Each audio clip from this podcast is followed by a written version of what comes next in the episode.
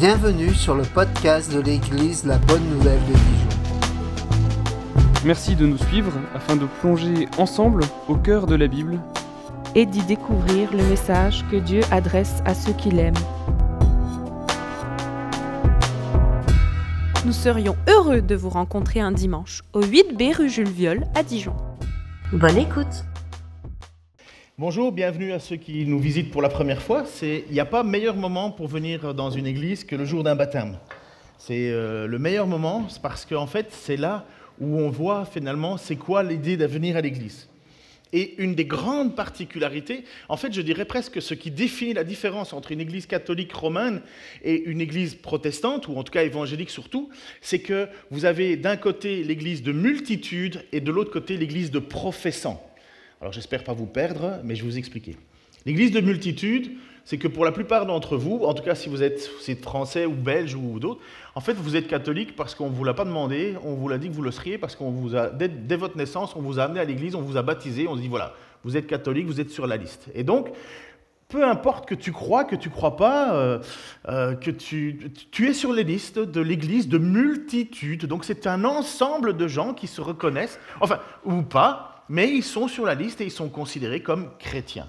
Ça, c'est ce qu'on appelle une église de multitude. En fait, dans ma famille et moi-même, euh, je suis sur leur liste parce que j'ai été baptisé petit, mais j'en ai rien à faire. Et moi, pendant tout un temps de ma vie, je n'étais pas du tout, du tout croyant. Et il y en a beaucoup qui sont sur leur liste et rejettent même l'idée de Dieu. Mais c'est une église de multitude. À la différence, une église de professants, c'est que nous considérons que c'est sur la proclamation de notre foi, parce qu'on a décidé que Jésus-Christ était notre Seigneur, notre Sauveur, on professe quelque chose de notre bouche, et c'est sur notre profession que nous nous faisons baptiser et que nous intégrons l'Église de professants. Voilà la différence entre une église de multitude et une église de professants. Une église de multitude, ben peu importe, tu es sur la liste, c'est bon l'église de professants, il faut qu'il y ait quelque chose. Et pour qu'il y ait ce quelque chose, eh ben, il faut déjà savoir qui est Dieu, il faut connaître son message, il faut savoir ce qui a été enseigné, parce que tu ne peux pas dire oui à Dieu si tu ne connais pas Dieu, évidemment, sauf le Dieu qu'on s'invente, hein, euh, le Dieu qui plaît à tout le monde, le Dieu qui bénit tout le monde, qui pardonne tout le monde, qui, et qui, et qui finalement fait que tu es une bonne personne, et finalement vous voyez un peu les dérives que ça va.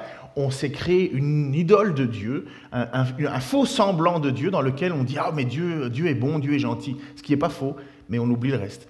Et tandis que dans l'église de professants, eh bien dans l'église de professants, on, normalement, on prend le temps de, lire ce que Jésus a fait, la vie de Jésus, et c'est sur ce, ce que l'on a compris, sur ce qui a été révélé, que l'on s'engage à dire oui, il est mon Seigneur, il est mon Sauveur. Voilà la différence, la grande différence. Alors quand vous assistez aujourd'hui, ce matin, à un baptême, vous avez quelqu'un qui a fait cette rencontre avec Jésus-Christ et qui, de, on, dit âge de raison, peut dire oui, je crois que ce que Jésus a dit à son sujet est vrai, oui, je crois qu'il est mon Seigneur, oui, je crois qu'il est mon Sauveur. Donc, elle a entendu ce témoignage, Jocelyne. Et ce témoignage a commencé où? À partir de quand? Ben À partir du moment où, comme je suis dans le livre des Actes, il faut rallumer les télés, hein, je pense. Hein. Dans le livre des Actes, c'était Jésus qui enseignait aux apôtres, donc il est mort, il est ressuscité, rappelons la raison, pour le pardon de nos fautes. Donc il est mort pour le pardon de nos fautes il est ressuscité, ça, veut dire que Dieu accepte le sacrifice de Jésus, ça veut dire que le, sacrifice est accepté puisqu'il ressuscite. Il a vaincu la mort. Le péché entraîne la mort. Le péché nous pousse vers la mort. La mort, c'est la condamnation de Dieu. C'est Dieu qui nous jette en enfer. Ce n'est pas le diable qui nous jette en enfer. Le diable, l'enfer, c'est sa prison. Et qui va en enfer? Tous ceux qui n'ont pas accepté Jésus-Christ comme Seigneur et Sauveur puisque c'est le moyen que Dieu a donné pour éviter cela. Et donc lorsqu'on entend ce témoignage au sujet de Jésus, témoignage qui a commencé à partir officiellement de la Pentecôte, puisqu'ils ont reçu un don, un cadeau, qui est le Saint-Esprit, eh bien ce témoignage roule jusqu'à nous aujourd'hui et on en voit encore les effets. Euh, les télés sont mortes? Donc juste alors pour le texte de ce matin, le texte c'est, je continue dans le livre des actes et je trouve que ce baptême tombe tip top. Alors ce baptême il a, il a été repoussé, repoussé, repoussé pour des raisons pratiques, mais voilà ça tombe tip top dans le texte de ce matin. Comme ils étaient réunis autour de lui, ils lui demandèrent, Seigneur, est-ce à ce moment-là que tu rendras le royaume à Israël? Il leur répondit, Il ne vous appartient pas de connaître les temps et les moments que le Père a fixés de sa propre autorité, mais le Saint-Esprit descendra sur vous, vous recevrez sa puissance, et vous serez mes témoins à Jérusalem, dans toute la Judée et la Samarie, et jusqu'à Montbar, ou en tout cas le bout du monde. À l'époque, le bout du monde, ça s'arrêtait à Jérusalem pour beaucoup. Hein. On allait là où on pouvait découvrir. Euh, mais on voit bien que le bout du monde, c'est la terre entière. Alors si nous assistons à ce baptême, c'est parce que cette mission a été donnée aux apôtres. Ça a commencé aux apôtres. Jésus est mort, il est ressuscité, il les enseigne pendant 40 jours sur c'est quoi le royaume de Dieu.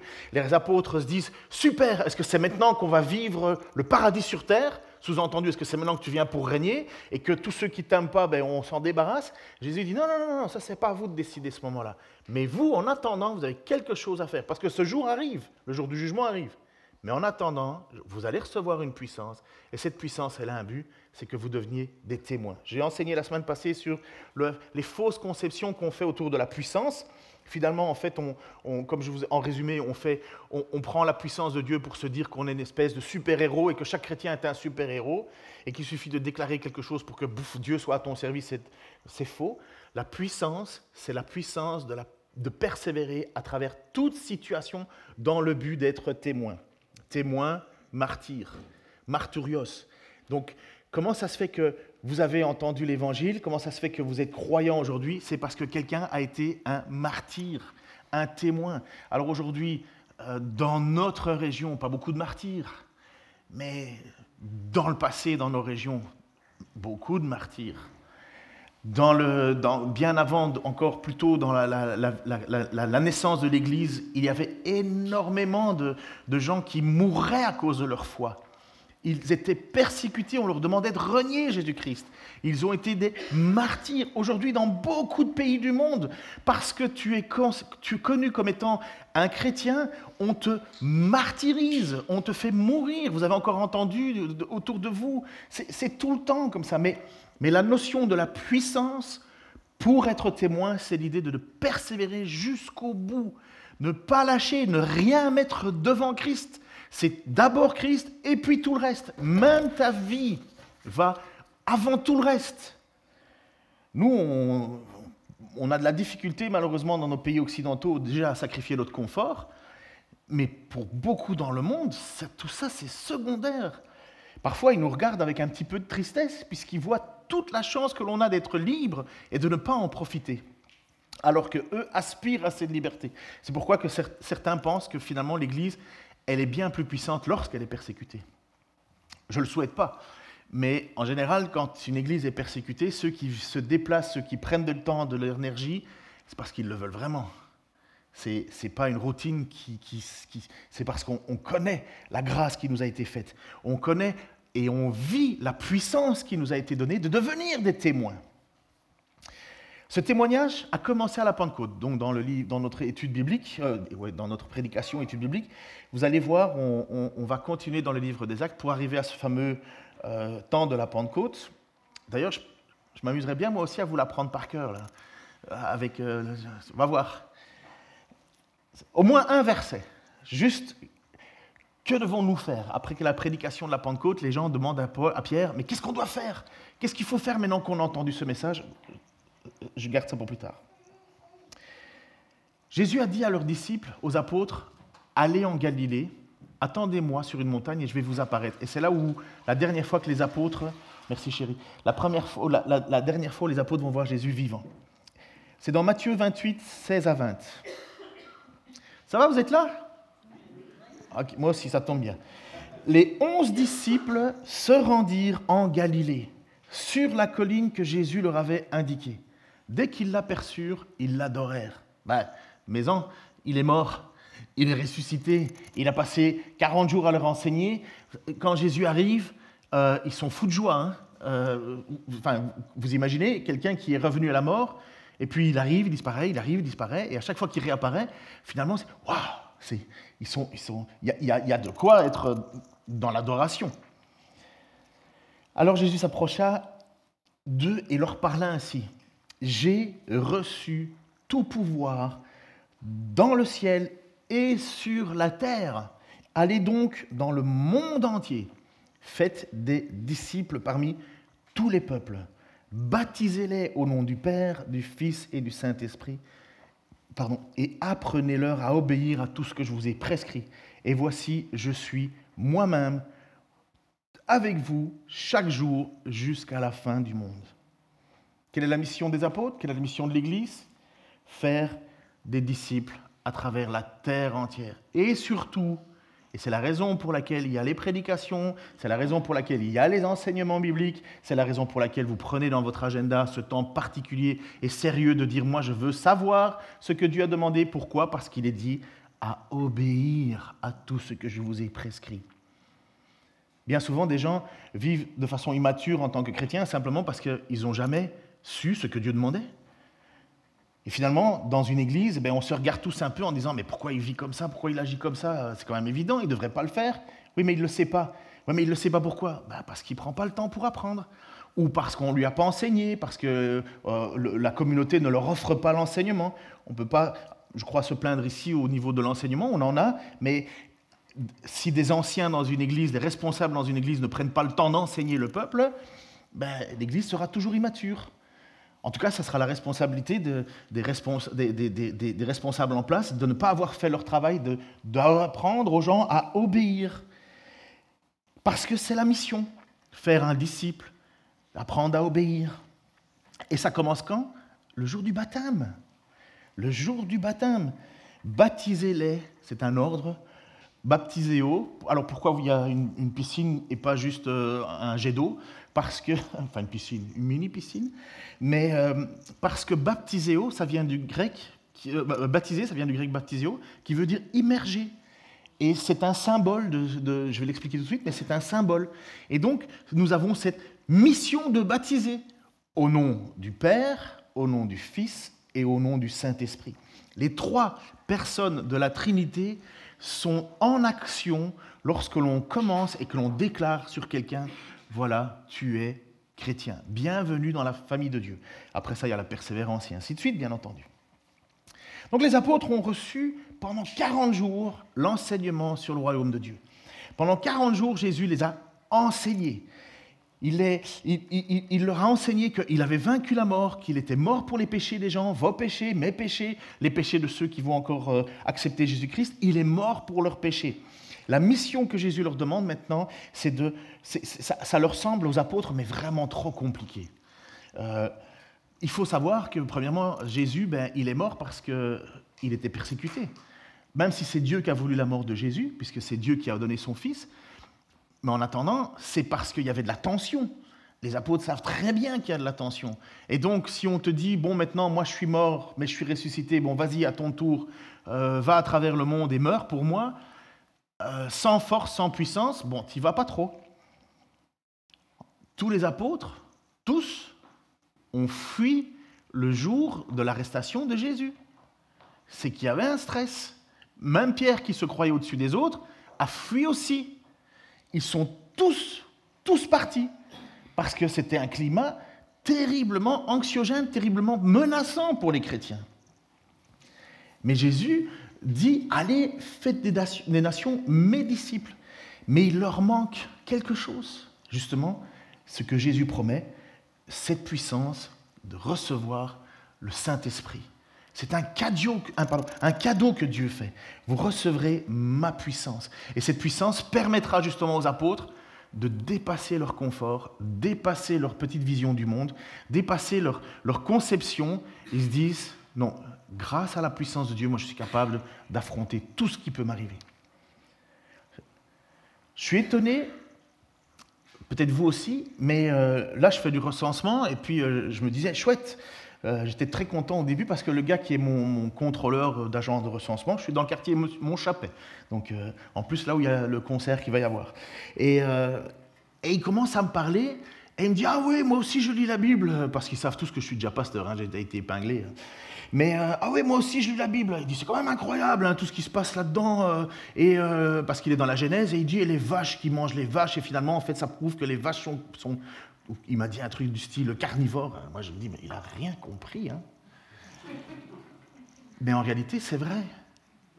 Beaucoup de gens lisent la Bible, mais ils ne la comprennent pas.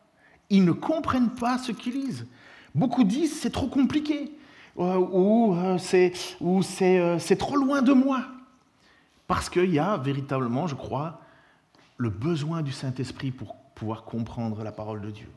Si vous lisez la Bible et que vous comprenez ce qui est écrit, sachez que c'est Dieu qui vous touche.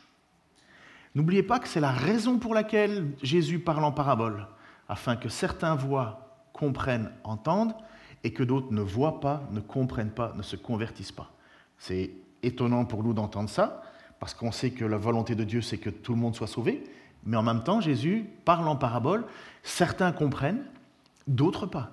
Si tu comprends ce qui est écrit, c'est qu'il y a une grâce de Dieu qui est faite, c'est qu'il y a l'Esprit de Dieu qui est en train de te travailler, et cette puissance qui fait en sorte que tu es capable de pouvoir dire oui, je crois en Jésus-Christ comme Seigneur et Sauveur. Ce n'est pas notre intelligence. L'évangile n'a pas été envoyé vers les intelligents, mais les gens humbles, les pauvres, les gens qui étaient pécheurs et qui le savaient. C'est eux qui ont accepté ce message et ont compris la grâce qui était faite. Et les propres justes, les religieux, ceux qui disaient moi je fais ci, moi je fais ça, moi je fais ça, ils sont passés complètement à côté.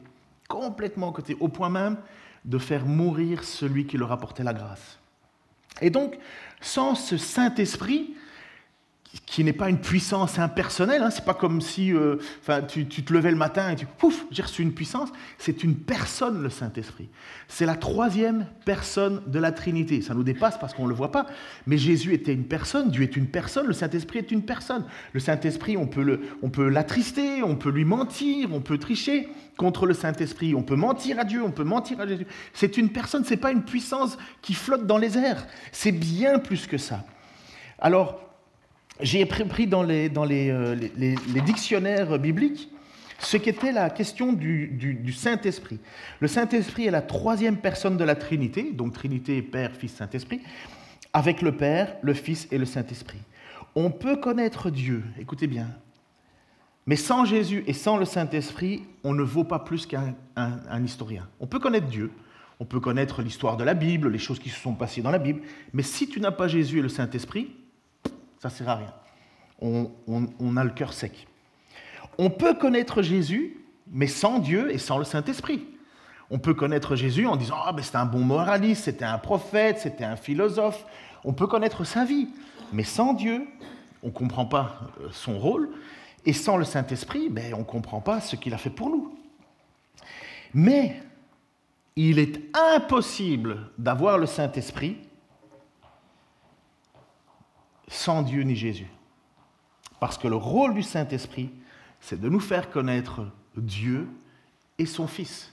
Le rôle du Saint-Esprit, c'est de nous faire connaître Dieu et son Fils. C'est de nous révéler. Ça, c'est le rôle du Saint-Esprit. Ça, c'est la puissance du Saint-Esprit. Ce n'est pas des arguments euh, euh, philosophiques, ce n'est pas des arguments euh, intellectuels. C'est quelque chose qui, qui vient hors de nous et qui vient nous révéler qui est Dieu. Bien sûr, nous avons besoin de plonger nos regards dans la parole. C'est étonnant, justement, de voir que Dieu utilise à la fois votre intelligence, merci pour avoir appris par cœur ce passage-là, mais en même temps le Saint-Esprit qui nous révèle des vérités. Cette puissance, elle vient d'en haut. Le, Saint-Esprit a plusieurs noms dans l'Écriture. Vous savez ça On l'appelle l'Esprit de l'Éternel, l'Esprit du Seigneur, l'Esprit du Père, l'Esprit de Jésus, il est l'esprit de vérité, il est l'esprit de vie, il est l'esprit de foi, il est l'esprit d'amour, il est l'esprit de force, il est l'esprit de sagesse, il est l'esprit de, de, grâce, il est l'esprit de gloire. Le Saint-Esprit a plusieurs, plusieurs actions. Mais surtout, et j'espère que là-dessus vous allez dire Amen, c'est celui qui nous unit à Dieu. Si tu n'as pas le Saint-Esprit, tu n'as pas Dieu. Et beaucoup de gens sont perdus avec ça en disant Oui, mais alors comment je sais que j'ai le Saint-Esprit? S'il faut que je parle en langue, est-ce qu'il faut que je cite Est-ce qu'il faut que quand je prie, tout se réalise et compagnie? Wow, Le Saint-Esprit révèle Jésus-Christ, nous fait obéir à la parole de Dieu. Nous, lorsque l'on désobéit à Dieu, on est attristé parce qu'on a, on a atteint, on a attristé le Saint-Esprit, et on peut même vivre sa vie en, en tant que chrétien, sauvé par grâce, en vivant complètement dans le noir, en faisant n'importe quoi, comme l'église de Corinthe. Là-dedans, il y avait beaucoup de gens qui étaient des gens qui allaient être sous la condamnation, mais il y en a d'autres qui se sont fait influencer et finalement ils ne savaient plus quoi, comment vivre. Et c'est pour ça que Jésus, euh, Paul va utiliser des mots assez particuliers. Il dit certains vont être sauvés, oui, mais comme au travers du feu. Pourquoi? Parce que c'est Dieu qui les a marqués de son sceau. Mais personne ne veut être sauvé comme à travers du feu. Euh, moi, j'ai pas envie de ça en tout cas. Rien qu'à savoir, vous savez que c'est la mort euh, la plus atroce, hein, euh, être brûlé. Mais euh, j'ai pas envie d'être sauvé comme au travers du feu. C'est comme, c'est comme, certains se disent, ouais, c'est super, comme ça au moins je serai sauvé. oui, mais c'est pas prendre profondément ce qui est dit. Être sauvé au travers du feu, c'est pas une, c'est pas une bonne nouvelle. C'est vraiment pas une bonne nouvelle. Mais le Saint-Esprit, ce qui nous unit à Dieu, ça se, ça se voit. Parce qu'il y a quelque chose qui en nous, une force qui, qui nous transforme. C'est impossible de rester le même avant notre conversion qu'après notre conversion. Parce que le Saint-Esprit, c'est une puissance qui transforme. C'est déjà une puissance qui nous rend témoins. Mais témoins de quoi? Je, l'ai déjà dit, je me répète, mais c'est normal, je commence à devenir vieux.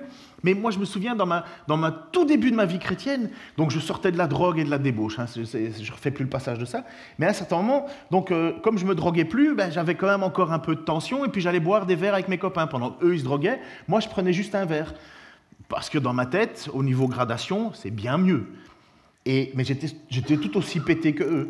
Mais, euh, et à un certain moment, j'étais au téléphone avec mon pasteur et il me dit Comment ça va? Et moi, j'étais un peu un, cheval indomptable. Et je lui dis Ah, Claude, c'est super, c'est génial, merci Seigneur, franchement. Et j'ai tellement l'occasion de témoigner avec mes, amis, euh, je suis au milieu d'eux, ben forcément. Je suis autour de gens, tous mes potes, dès que je leur parlais, je parlais de Dieu, je les ai fatigués d'ailleurs. Mais et il me disait, comment tu fais? Je dis, ben écoute, eux prennent la drogue, moi je touche plus à la drogue, Dieu m'a vraiment libéré. Et quoi? Ben moi je prends, je prends de la bière et compagnie, enfin, enfin moi je, parle enfin, comme la vie de tous les jours, quoi. Et il me dit, euh, et je lui dis comme ça, et en plus j'ai déjà remarqué, hein, dès que j'ai bu un verre, hein, ah, je témoigne super facilement, j'ai plus peur de parler de ma foi et compagnie. Et il y a un petit blanc là au téléphone. Et le petit blanc m'angoisse. je me dis, oula Et puis il me pose simplement cette question. Il me dit, mais Ken, euh, lorsque tu dis que Dieu a changé ta vie, tu crois qu'il le voit? Parce qu'on peut l'entendre, mais est-ce qu'il le voit? Waouh, ça m'avait brisé le cœur, euh, brisé l'âme, brisé tout. Mais amen que ça m'a brisé. Parce qu'honnêtement, la puissance de Dieu, ça doit se voir dans notre vie. Ça doit transformer. On ne peut pas vivre notre vie en disant qu'on est le temple du Saint-Esprit en faisant n'importe quoi. Petit message à tous ceux qui fument, euh, es le temple du Saint-Esprit. Hein. À ceux qui sont dans l'addiction de la drogue, de l'alcool, tout en se disant chrétien, ou en vivant dans la pornographie, en regardant ça sans arrêt, réfléchissez, on est le temple du Saint-Esprit. On, on aura toujours de la difficulté, mes amis, on chutera constamment, mais on n'a pas le droit de le faire parce qu'on est le temple du Saint-Esprit. Et le Saint-Esprit, c'est la puissance de Dieu en nous. Et voilà pourquoi on veut, on veut marcher dans la suite de Dieu. Parce que on est régénéré. Si je vous pose la question, c'est quoi régénérer? Allez, répondez au hasard. C'est quoi régénérer? Changer. Pardon, j'ai pas. Transformer. Réparer. J'ai pas entendu retaper, régénérer. C'est comme si vous aviez une vieille batterie, et puis à un certain moment, vous, vous je ne sais plus si on le fait, mais moi je me souviens qu'à un certain moment, mon père avait fait un truc bizarre. Euh, la voiture fonctionnait plus, il avait ouvert la batterie, il avait rajouté un peu d'eau ou des produits, je ne sais pas trop quoi, il a refermé la batterie, et la voiture redémarrait. C'était régénéré. On prend quelque chose qui est mort et on lui redonne vie. Retaper, réparer, tous ces mots sont vraiment justes. Mais le mot régénération pour la Bible, dans le, dictionnaire biblique encore, il dit la régénération, c'est-à-dire une nouvelle vie offerte par Dieu ou une nouvelle naissance. C'est la résurrection spirituelle qu'opère l'Esprit dans le cœur du pécheur. Au moment où celui-ci met sa foi en Christ, c'est l'Esprit qui vivifie et nous donne une existence nouvelle. C'est ce qu'on assiste ce matin à travers le, baptême de Jocelyne. On, va voir, ce n'est pas le baptême qui sauve. Elle n'est pas, pas sauvée, elle va plonger dans l'eau et puis elle sera sauvée. Non, c'est parce qu'elle elle a accepté Jésus-Christ comme son Seigneur et Sauveur, vous allez entendre son témoignage, que sur, sa confession, on la baptise parce que c'est l'Esprit qui l'a régénérée. Elle va vous expliquer sa vie. Euh, elle est stressée comme incroyable, mais, mais elle va vous expliquer qu'elle a longtemps cherché, mais elle a trouvé. Tout au long de sa vie maintenant, Jocelyne, il faut, sujet de prière, elle veut, déménager de Montbard pour venir sur Dijon. Prions pour qu'elle puisse trouver euh, un appartement, pour qu'elle puisse intégrer maintenant physiquement la communauté, qu'elle puisse grandir, parce que c'est le rôle de tous les chrétiens. De grandir, d'apprendre de, plus en plus, et pas chacun de son côté, ensemble. C'est pourquoi Dieu les a donnés les uns comme apôtres. Enfin bref, on a eu un, un cours webinaire, c'était très bien là-dessus. Mais mais Dieu a donné une structure. La structure, c'est l'Église. L'Église, c'est le lieu où on grandit ensemble, où on, se frotte les uns les autres, où on se pardonne, où on s'encourage, où on s'édifie. On va voir à travers ce baptême le symbole physique de ce qui s'est passé à l'intérieur. C'est l'occasion pour nous de nous réjouir en disant vous n'allez pas trouver une Jocelyne parfaite, hein. euh, pas plus que vous allez trouver un Ken parfait, ou un Martin, ou un Franck, ou, n'importe qui. Vous n'allez pas trouver ça. Mais vous allez trouver des personnes qui maintenant décident d'avancer, décident de grandir. Et nous allons le voir au fur et à mesure une transformation se faire. Quelque chose qui va grandir. Les anciens dans la foi, bon, maintenant ça fait combien de temps? 30, 30 ans que je suis converti, je pense. Je ne sais plus. Mais 30 euh, ans de mariage, 31 ans. Oui, ça doit être.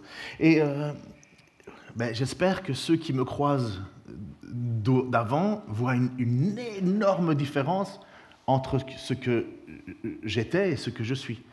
Et en même temps, moi personnellement, titre, à titre personnel, j'espère que dans mon cœur et dans mon âme, je peux me dire, bon sang, je ne suis absolument pas ce que je devrais être. Mais je ne suis plus ce que j'étais. Et un jour, je serai ce que Dieu voudra que je sois. Ça s'appelle la résurrection. Ça va, je ne vous ai pas perdu? Vous êtes super calme. C'est le froid? On va entourer Jocelyne maintenant à travers notre, nos encouragements. Déjà, vous allez prier pour, pour puisse déménager, pour qu'elle puisse se rapprocher. Vous allez pouvoir voir euh, une, jeune chrétienne qui, va savoir est-ce qu'on peut ou est-ce qu'on ne peut pas. Euh, est-ce que j'ai le droit de faire ça ou pas le droit? L'évangile n'est pas une question de, tu peux, tu peux pas, tu peux pas manger ci, tu peux pas faire ci. L'évangile, c'est un amour que l'on a pour Dieu et des choses qu'on abandonne pour la gloire de Dieu. Et je termine ce, petit temps. Après, ça va être ton tour, Jocelyne, de venir donner ton témoignage. Mais toujours dans notre livre des actes, comme ils étaient réunis autour de lui, ils lui demandèrent, Seigneur, est-ce à ce moment-là que tu rendras le royaume d'Israël? Il leur répondit, Il ne vous appartient pas de connaître les temps et les moments que le Père a fixés de sa propre autorité. Mais le Saint-Esprit descendra sur vous. Vous recevrez sa puissance et vous serez mes témoins à Jérusalem, dans toute la Judée et la Samarie et jusqu'au bout du monde. Nous ne savons pas quand Jésus va venir régner. Moi, j'aspire à ce qu'il arrive vite, mais en même temps, si je dis ça, ça veut dire qu'il y en a beaucoup qui vont mourir sans qu'ils aient encore entendu le témoignage de Dieu. Alors, c'est pas à moi de savoir quand. J'aimerais bien que ça aille vite, mais c'est pas à moi de décider quand est-ce que Jésus va, quand est-ce que Dieu a dit bon maintenant c'est fini, euh, la partie s'arrête. Mais il y a une chose que je sais, et vous le voyez encore aujourd'hui, c'est que 2000 ans plus tard, à vol d'oiseau depuis le lac de Galilée jusqu'à Dijon, 8B rue Jules Viol, 3000 km plus loin, nous avons et nous voyons que quelqu'un a été témoin pour que Jocelyne entende parler du pardon de Dieu. 2000 ans plus tard, 3000 km plus loin, le message est arrivé encore jusqu'aux oreilles de Jocelyne. Jocelyne, approche-toi pour ton témoignage.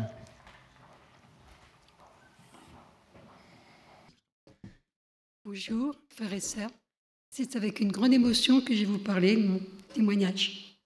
Voilà, mes parents ne m'ont jamais parlé de religion, donc je me trouvais catholique. Et lorsque j'ai perdu mon fils de 20 ans, euh, j'ai quitté l'Église catholique. On ne m'a pas aidé. Donc nous sommes descendus, moi et mon mari, dans le sud, où là j'ai rencontré des témoins de Jéhovah qui sont venus frapper à ma porte en me parlant de Dieu à leur façon. Je ne comprenais rien, je ne ressentais rien. Et donc j'ai arrêté aussi. Après, nous avons eu les Mormons qui sont venus. Et là, on me demandait euh, 10% de, ma, de, ma, commande, de ce que je gagnais tous les mois. Et ils savaient me rappeler quand j'avais du retard, pour me dire, vous avez une dîme en retard. Donc, je, je vais être franche, je gagnais 1500 euros, on me demandait 150 euros tous les mois à donner. Donc, entre-temps, mon mari est tombé malade, j'ai quitté le sud, il est décédé, me trouvant toute seule, j'ai ma fille qui m'a beaucoup aidée pour euh, venir vers vous. Et aujourd'hui, j'ai senti avec ma fille qu'il y avait quelque chose d'autre que je recherchais depuis très longtemps. Alors je suis restée là, je suis bien. Je, je remercie beaucoup le pasteur Ken qui m'a un peu fait comprendre qui était Jésus. J'ai lu. Je suis émotive, hein, je suis un peu. Je tremble sur mes jambes. T'aurais dû prendre tes notes. non, non, ça va. Ça va. Ce qu'il y a, c'est que, bon, c'est très, très, douloureux, pour moi, pour euh, mon fils qui est parti. Très douloureux après pour mon mari. Je me suis toute seule. Ma fille m'a beaucoup parlé de votre église. Et là, j'ai senti qu'il y avait quelque chose qui me, qui me réchauffait, j'ai senti l'amour, j'ai senti, j'ai appris qui était, j'ai appris qui était Jésus. Et là, je suis restée, je suis bien. Et pardon, pardon, je vous demande pardon. Je suis bien et je veux y rester. C'est pour ça que par ce baptême, je reçois, je donne ma vie à Jésus. Je sais qu'il est mort, qu'il était crucifié sous la croix pour mes péchés. Et son pardon est plus grand que mes fautes. Donc voilà, il est écrit dans, euh, comment je vais dire, je ne me rappelle plus. Il est écrit dans Jean 3, verset 16, que Dieu a tellement aimé le monde qu'il a donné son Fils unique pour... Hein, afin que quiconque en lui ne périsse point, mais ait la vie éternelle. Et ça, je me, je me sens vraiment... J'ai trouvé une place que je cherchais depuis très longtemps. Avec mon âge, j'ai cherché des années, des années, des années, des années. Et enfin, j'ai trouvé, j'ai trouvé, et je suis bien. Et je dis merci à Jésus. Je l'aime, et je veux rester et suivre ses pas. Tu veux dire autre chose ou c'est bien? Hein? Tu veux dire autre chose ou c'est bien? Non, j'aime Jésus, c'est tout. Je ne peux plus vivre maintenant, ma vie est avec Jésus. Amen. Amen. Il a trop donné, il a trop souffert pour moi, pour la- mes péchés. Donc il est normal que moi je le À la récompense. première place. Première place, avant moi. Voilà, on va les te laisser te, te changer et puis on va, on va chanter un chant. En fait, non, tu as choisi un chant, tu peux nous lire euh, le- Je regarde. de Capi. Capi est un chanteur de- du mouvement Vie et Lumière, c'est un, un psalmiste, on va dire. Oh non, un, un- quelqu'un qui fait des cantiques. Et euh, c'est un, te- un texte qui t'a beaucoup parlé. Pourquoi? Tu, tu- tu peux le dire? Tout ce que Jésus a vécu. Pour ce que Jésus a vécu à ta place, c'est ça? À ma place. Voilà. Bon, on c'est une place imméri- imméritée qu'il a. Amen. Vous savez, l'évangile, l'évangile dans simple mot. Je suis pécheur, je mérite pas. C'est Je bon. ne mérite pas.